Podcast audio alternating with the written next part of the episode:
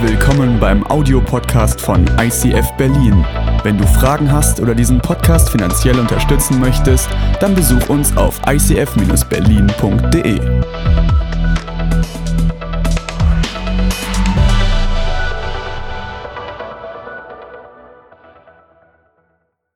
Glaubenskrisen, das ist das Thema, um das es heute geht. Äh, wir sind in der ganzen Serie, wo es eigentlich ständig um Krisen geht. Und die Glaubenskrise ist eine Krise, die nicht nur du erlebst, wenn du ähm, einfach nur mit deinem Gott Schwierigkeiten hast, sondern die kannst du auch erleben, wenn du gar nicht glaubst, wenn du gar nicht an einen Gott glaubst, sag ich mal so. Denn äh, glauben tust du immer was. Du glaubst, dass dich der Busfahrer einen Führerschein hat und dich äh, von A nach B bringst. Du glaubst daran, dass deine Frau immer bei dir bleiben wird. Du glaubst daran, dass deine Gesundheit stabil ist und dass du morgen auf deine Arbeit gehst und die gleiche Qualität abgibst, wie du sie heute abgegeben hast oder vorgestern. Was ist, wenn das auf einmal nicht mehr eintrifft? Dann kommst du in eine Krise. Und Krise ist, ist etwas, was einfach nur weh tut. Ich habe hier eine Geschichte, die tut auch weh. Das ist die Geschichte von der schiefen Ebene. Die spielt im Jahre 1839. Es ist die Geschichte von einer, einer Eisenbahnstrecke, die von von Bayreuth nach Hof gehen soll. Und dazwischen liegen, ich weiß nicht wie viele Kilometer, es ist jedenfalls eine ganz kurze Distanz. Und auf diese kurze Distanz muss die Maschine einen Höhenunterschied von 158 Metern überwinden. Das ist für eine Dampflok kaum zu schaffen. Und deswegen kommt die Bahn und äh, engagiert einen Architekten. Dieser Architekt setzt sich hin. Er misst das komplette Gelände aus. Er misst aus, wie groß die Steine sind, wie hoch die Steigung ist, wie die Berge stehen. Er misst die Täler aus, die Bäche, die Flüsse. Er kennt jeden Pilz, jeden Grashalm und jeden Stein, der dort liegt. Und nachdem er alles vermessen hat, setzt er sich in sein Büro und grübelt, wie er das Ding bauen kann, ohne so viel Geld aus dem Fenster zu schmeißen, ohne ein Viadukt und Tunnel zu sprengen. Und er muss das optimale Ding bauen. Und so kommt er auf eine Idee, die Idee der schiefen Ebene. Das Ding ist optimal ausgerechnet für eine Dampflokomotive. Und dann kommt der Tag, an dem diese ganze Strecke fertig ist. Der Architekt stellt sich oben hin auf eins seiner letzten Viadukte am Gipfel. Dort steht er und guckt nach unten, wie die Maschine anläuft. Und der Heizer und der Lokführer, die geben beide alles. Der Heizer nimmt die Kohlen und schaufelt die rein, bis das, bis das Ding kocht, bis der fast überdruckt, bis die Maschine fast am Platzen ist. Und dann fängt der Lokführer an und nimmt Anlauf. Die Maschine rennt los, rennt auf diese Steigung zu und schnauft und pufft und wow. Und dann läuft sie den Berg hoch und hoch und wird immer, immer langsamer. Und der Architekt, der steht oben und er fängt an zu schwitzen. Denn das Ding, das Ding wird immer langsamer, immer langsamer, immer langsamer. Und der Architekt bekommt es mit der Angst zu tun. Er überlegt sich, was er falsch gerechnet hat. Er überlegt sich, welches Geld er vergeudet hat, was mit seinem Ruf ist, wenn die Lok das nicht schafft. Und er springt von seinem eigenen Viadukt in seinen Tod. Während der Architekt unten aufschlägt, stampft die Dampflok noch drei, vier, fünf Mal und überwindet den Höhepunkt. Dieser Mann war in einer Krise. Und er hat das nicht so schön bewältigt, wie man es hätte vielleicht machen können, denn er hat sich in den Tod gestürzt. Aber wer hätte das gedacht? Das gibt so Situationen, die kommen und mit denen hast du nicht gerechnet. Die sind einfach da und Situationen, die dich innerlich so in die Tiefe reißen. Wenn du so schwimmst, auf einmal taucht einer von unten und zieht dich am Bein runter. Und ich hoffe, dass es niemanden, der hier ist, so gehen wird wie diesem Architekten. Ich hoffe, dass das ein Einzelfall bleibt. Aber jeder kennt die Situation, in der du an deine Grenzen kommst, wo du dich fragst, was das ist oder was diese Situation in deinem Leben zu suchen hat. Die Zeiten, an denen du in deine Grenzen kommst. Und die versuchen wir mit dem Wort Krise zu beschreiben. Wahrscheinlich hast du die Definition von Krise in den letzten Sonntagen schon öfter gehört. Aber heute gehört sie auch dazu.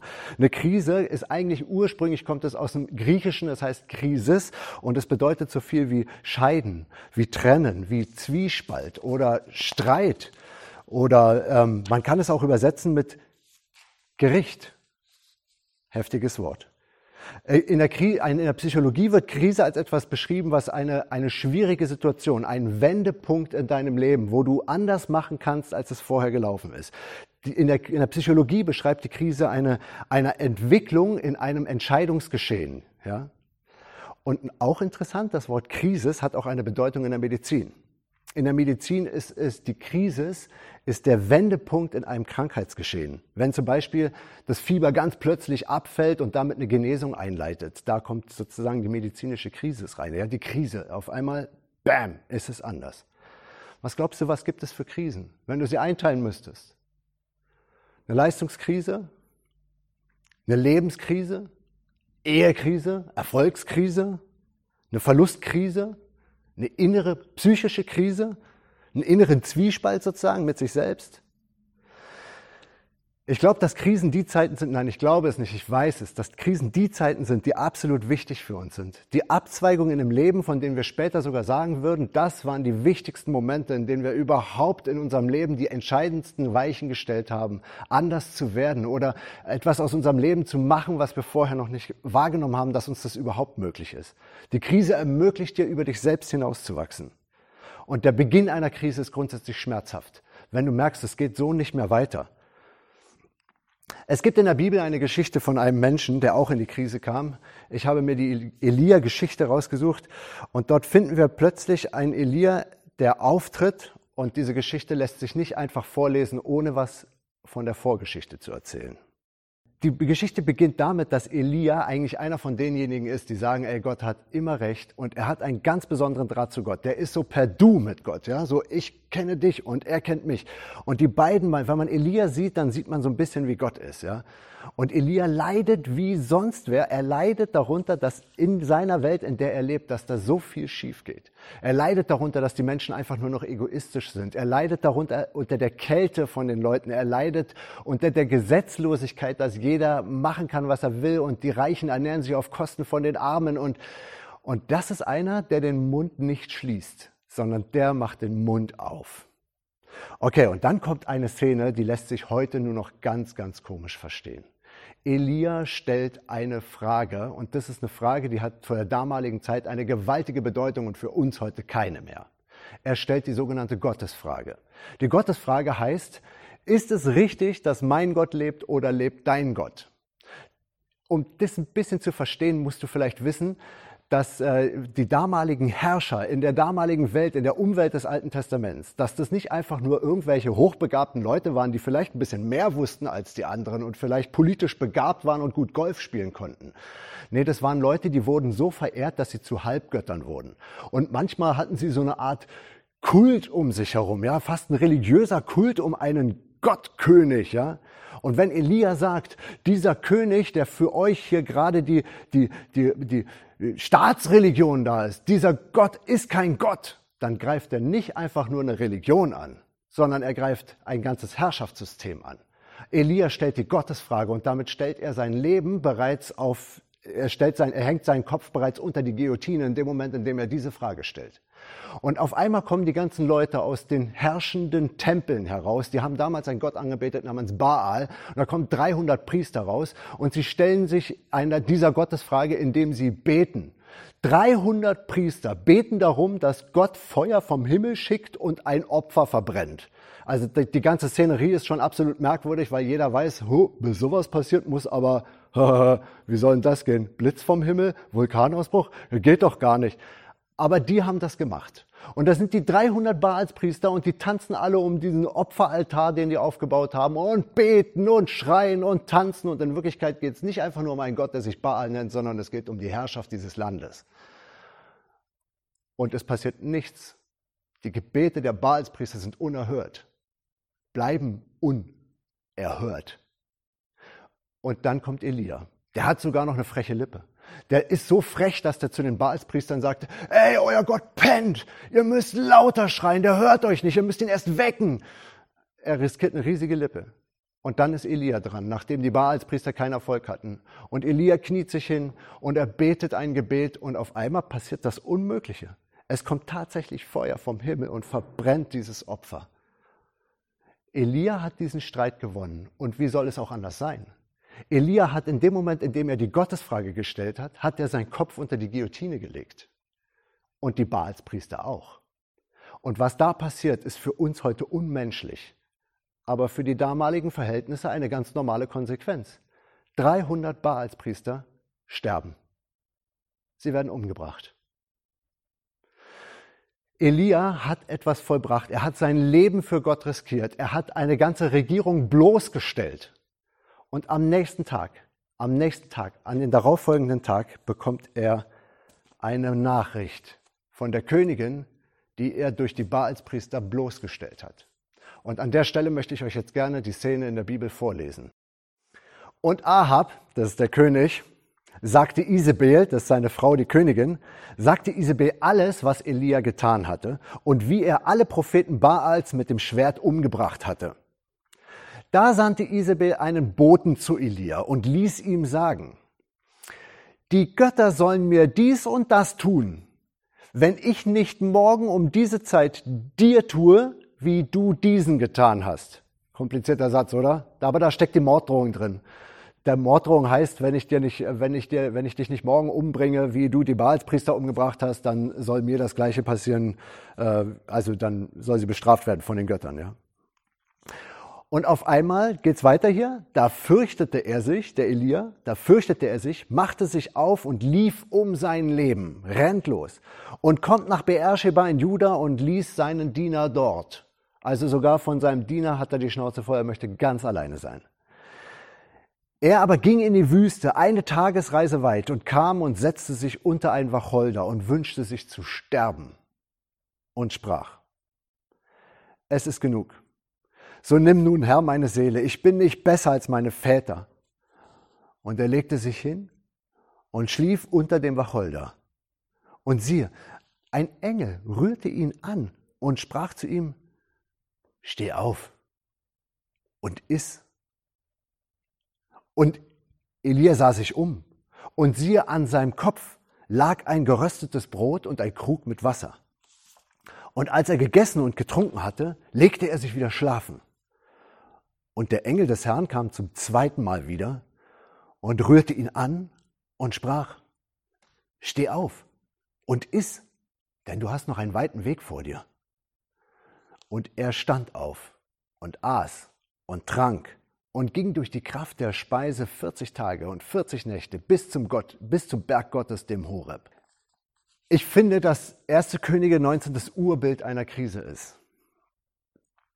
Das Urbild einer Krise. Und was sich dort abspielt, ist ein bisschen wie na, man kann es sogar richtig kategorisieren. Du weißt vielleicht, dass es sowas gibt wie Trauerphasen. Wenn du versuchst, den Tod eines, eines Bekannten, eines Verwandten oder eines Hamsters zu verarbeiten, dann ähm, gehst du bestimmte Phasen durch, die jeder durchmacht. Und die, die Krisen, die Krisenbewältigung, die Krisenphasen, die sind an diese Trauerphasen angelehnt, weil eine Krise auch immer etwas mit Tod zu tun hat.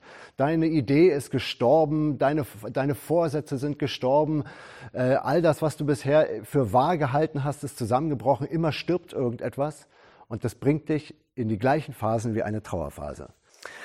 Die Phasen der Glaubenskrise, die ist bei Elia nahezu perfekt zu betrachten. Ja, du kannst es dort sehen. Die erste, die erste Phase ist die Phase äh, der Vorgeschichte der Krise. Dort beginnt sozusagen, dann nimmt die Krise ihren Anlauf. Ja, es kann eine andauernde Erfolgslosigkeit sein. Das bringt dich in die Krise.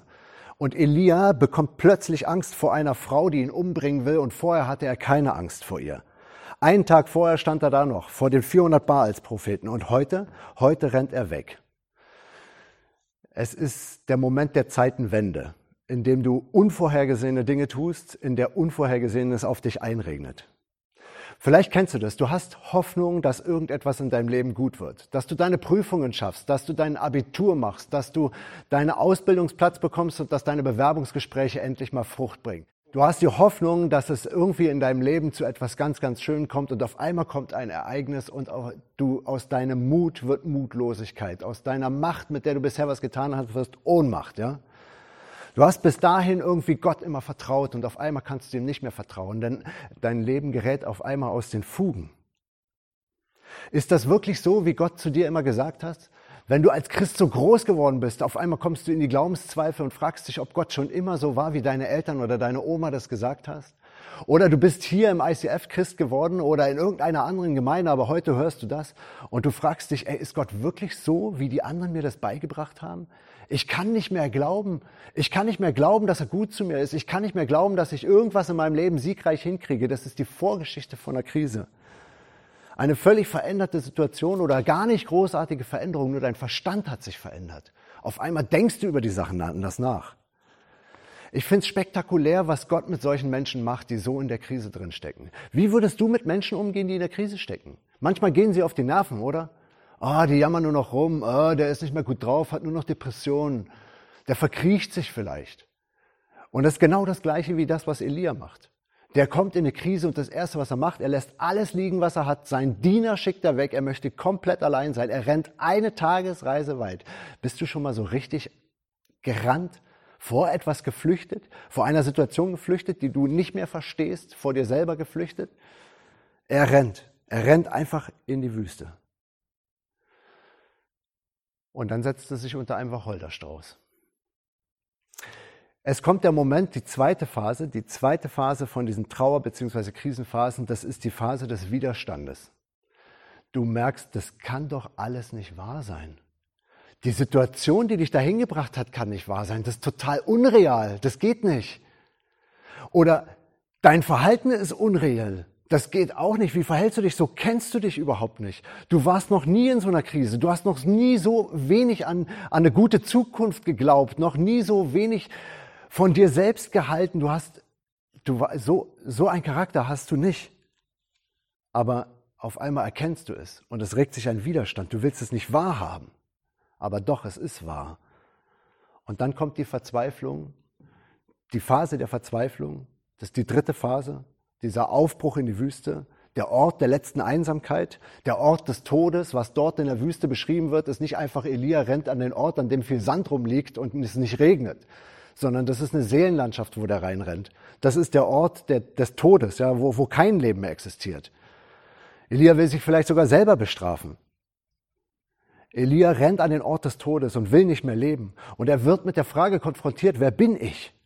Bin ich denn anders als meine Väter? Bin ich besser als all die komischen Leute, die mein Leben bisher gekreuzt haben? Und er senkt sich, nein, ich bin ängstlich, ich bin ein Versager, ich kann nicht mehr. Wen hab ich eigentlich noch? Vielleicht hatte er genug vom Leben. Warum lebe ich eigentlich noch? Ein Wüste, ein unheimlicher Ort, ein lebensfeindlicher Ort. Und dieser Ort ist jetzt Elias Ort. Typisches Kennzeichen für diese Art der Krise, der Vergleich, der auf einmal stattfindet. Ich bin nicht besser als meine Väter. In welche Vergleiche kommst du rein, wenn du in der Krise bist? Dieser Vorher-Nachher-Vergleich? Ich war früher so fröhlich. Es gab die Zeit, in der konnte mir nichts passieren. Ich war so stark und hatte immer Geld. Und da fiel es dir nicht schwer, an Gott zu glauben, aber jetzt auf einmal ist deine Firma pleite, wegen Corona. Und dann fällt es dir doch schwer. Auf einmal glaubst du nicht mehr an ihn. Auf einmal bricht es über dich zusammen. Du hast gedacht, du könntest sie heiraten, aber sie hat gestern Schluss gemacht. Und auf einmal glaubst du nicht mehr. Vorher war alles leicht. Aber es ist so leicht zu glauben, solange alles gut geht. Aber wenn es nicht mehr gut geht, an was glaubst du dann? An wen glaubst du dann und wie glaubst du dann? Was glaubst du, wie geht Gott mit solchen Menschen um, die in solch einer Krise stecken? Glaubst du, Gott kommt dann an und, und sagt vielleicht mit Vorwürfen, hä? Was ist mit dir los? Gestern hast du dich noch so cool im ICF engagiert. Du hast den, du hast da mitgesungen auf der Bühne oder wow, du standst hinten an der Technik oder krass, du warst im Welcome-Team, aber jetzt auf einmal ist mit dir nichts mehr anzufangen. Gestern habe ich dich noch gebraucht. Elia, gestern habe ich dich noch gebraucht für 300 Baalspriestern und du hast zu mir gestanden, aber jetzt bist du echt unten durch. Jetzt kann man ja dich zu nichts mehr zu gebrauchen. Du hättest da bleiben müssen. Glaubt ihr, Gott würde das machen? Oder glaubt ihr, Gott würde so sein, wie man normalerweise vielleicht von Freunden erwartet? Ey, mit dir ist nichts mehr anzufangen. Oder mit den anderen Christen, die einen dann so ermahnen, so Nackenschellen geben. Ne? Ey, du musst mal wieder ein gutes Lied singen. Ey, lies mal mehr Bibel oder sowas. Ey, Gott macht nichts davon. Nichts sondern Elia bricht da zusammen und er fängt an einzuschlafen, vor Frust eingeschlafen. Kennst du vielleicht, als du dich damals noch, als die Freundin Schluss gemacht hast, in den Schlaf geweint hast oder als die Eltern sich gestritten haben und du dich in den Schlaf geweint hast, auch er, er weint und er bricht unter diesem Baum zusammen und Gott kommt und macht keinen Vorwurf, sondern neben ihm liegt ein Krug mit Wasser und ein Brot. Ey, was auch immer du von Gott gedacht hast, so ist Gott. Manchmal kommt die Leibsorge noch vor der Seelsorge. Und das ist ein krasses Ding, wie Gott mit, mit Leuten umgehen, die tief in der Krise drin stecken. Der macht keine Ratschläge, er redet nicht mal. sondern einfach nur iss und trink. Iss und trink ist die erste Anweisung. Mehr nicht. Er hätte es ja auch nicht machen können, aber wahrscheinlich hat er Durst. Weißt du was, wenn du in so einer tiefen Krise drin bist, mach's doch mal genauso. Kauf dir einfach mal zwei oder drei Döner und verschling die in einem Stück.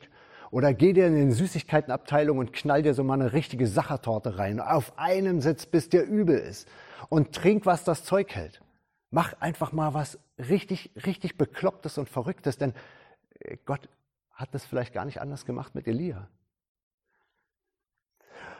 Man merkt in Krisen, dass es Momente gibt, in denen die Hilfe von außen kommen muss. Denn wenn du richtig drin bist, hast du keine Antworten mehr. Aber Gott ist einer, der sich in dem Moment, in dem du richtig drin bist und keine Antworten mehr hast, in dem Moment ist er derjenige, der von außen kommt. In dem Moment, in dem keine intellektuellen Erklärungen mehr helfen. Ja, das ist passiert, weil. Nee, Gott gibt da keine intellektuelle Erklärung mehr. Der gibt dir einfach was zu essen und zu trinken. Elia muss erstmal wieder zu Kräften kommen. Und dann kommt zweites Mal, dieser Engel kommt ein zweites Mal und wieder gibt es Wasser und Brot. Und was da passiert, ist noch viel, viel, das ist so Gänsehaut-Feeling. Denn in dem Moment, in dem Elia ein zweites Mal aufwacht, kriegt er nicht einfach nur was zu essen und zu trinken, sondern Gott sagt, iss und trink, denn du hast noch einen weiten Weg vor dir. Wisst ihr was? Gott eröffnet in dem Tiefpunkt deiner Krise eine Perspektive. Dort, wo du perspektivlos bist, hat er noch eine Optik. Und er sagt, ey, es geht weiter. Er hat noch nicht gesagt, welchen Auftrag. Er hat noch nicht gesagt, wie es weitergeht, aber er hat gesagt, es geht weiter. Wow, das gibt Kraft. So ist Gott. Das ist eine Streicheinheit für die Seele. Essen, trinken. Kein theologischer Vortrag. Keine elementare Belehrung. Essen, trinken, Mut machen. Du hast noch einen weiten Weg vor dir. Und dann kommt die vierte Phase, das ist die Phase der Lösung. Elia bekommt ein neues Ziel. In dem Moment steht Elia wieder auf und er läuft weiter durch die Wüste. Er läuft weiter. Er sucht nicht sofort wieder Menschen auf, versucht nicht in sein altes Muster einzudringen, er versucht nicht die Position einzunehmen, die er vorher hatte als der große Prophet in sonst wo. Nein, der geht weiter durch die Wüste und er rennt direkt zum Horeb. Das ist der Berg, Horeb. Das ist der Berg, an dem das ganze Ding begonnen hat mit dem Glauben. Ey, wenn du jetzt tief in der Krise drin stehst und vielleicht nicht mehr glauben kannst, weil es eine Glaubenskrise ist, weil du all das, was du erlebst, mit Gott verbindest und in dem Moment, in dem das, was du erlebst, nicht mehr schön ist, du auch denkst, dass Gott nicht mehr schön ist. Oder dass er dich bestrafen möchte oder dass er gemein zu dir ist, weil er der Weltenlenker alles und alles in der Hand hat. Aber vielleicht möchte der dich durch diese Krise adeln. Vielleicht möchte er dich ehren. Die Phase der Lösung, Elia geht zum Horeb. Wie wäre es für dich, wenn du auch an diesen Ort gehst, an den Ort, an dem alles begann? Erinnerst du dich an die Stimme, die du gehört hast, als Gott zum ersten Mal mit dir sprach? Dieser Moment, in dem er zum allerersten Mal zu dir kam und sich bei dir eingenistet hat, wie sich das angefühlt hat, als er plötzlich da war, wie du zum allerersten Mal gekostet hast von einem Stück Ewigkeit, was in deine Seele geplätschert ist. Erinnerst du dich? Geh an den Ort des Ursprungs. Wo hat alles angefangen? Innere Krisen. Innere Krisen brauchen Zeit. Sie brauchen Geduld. Und manchmal wiederholen sich diese Phasen. Dann stellst du fest, du bist schon wieder in der Wüste. Du bist schon wieder an dem gleichen Punkt angekommen und vielleicht machst du dir die Vorwürfe. Aber du kannst nicht nur die Phasen der Krise wiederholt erleben, sondern du kannst auch die Lösungen der Krise wiederholt erleben indem du dir immer wieder zu Bewusstsein führst, ey, Gott ist derjenige, der dich in der tiefsten Einsamkeit, in dem Moment, in dem du sterben möchtest, in dem Moment, in dem dir nichts mehr an deinem Leben liegt, in dem Moment, in dem du dich vergleichst und feststellst, du hältst dem Vergleich nicht stand, in dem Moment ist er da. Und der Auftrag, den Elia dann bekommt, ist fast größer als der Auftrag, den er vorher hatte. Er soll den nächsten König intronisieren. Das ist Gott. So ist Gott.